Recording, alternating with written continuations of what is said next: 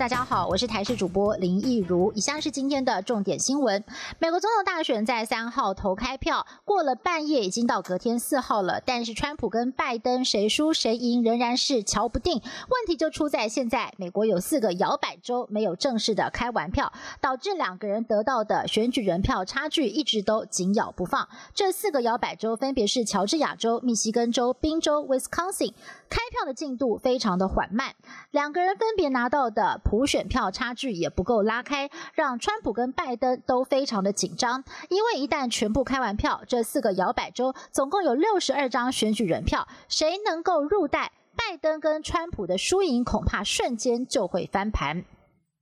不过，就在美国时间深夜，美国民众躁动不安。美国总统川普跟民主党总统候选人拜登就分别发表谈话，安抚支持者。川普信心满满，甚至夸口宣称说自己已经选赢了，还说他要告上最高法院，因为选举发生了舞弊事件。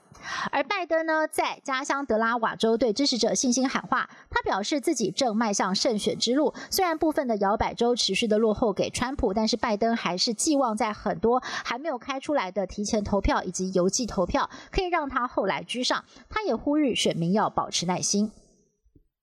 美国总统大选一如外界所预期，厮杀非常的激烈，就怕选后局势动荡，冲突不断。宾州已经动员了大批的国民兵，荷枪实弹的在街头上巡视驻守。此外，在美国纽约的第五大道川普大楼，大楼前方的人行道已经全面封锁，禁止通行，还有警车加强巡逻，就怕选后暴动一触即发。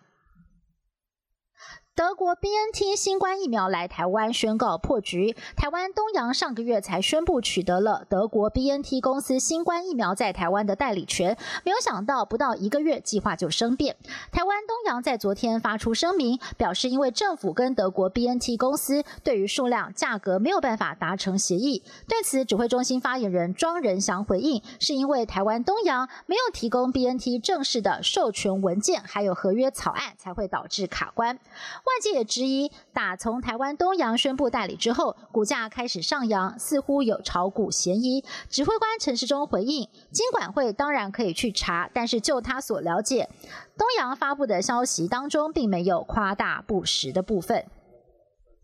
为了强化国内边境检疫措施，指挥中心公布了秋冬专案的第一弹。从十一月九号开始，只要是入境有症状的旅客，都必须要完成两次检测，呈现阴性才可以进行居家检疫。如果是居家检疫的时候有症状，也要比照双采阴模式，希望避免有未阴性的患者。另外，面对即将到来的尾牙旺季，指挥中心表示，只要没有出现本土案例或者是社区传染等个案，秋冬专案并不会限制参与人数，但是参加的人还是要遵循防疫指引，配合量体温、实施实名制等防疫措施。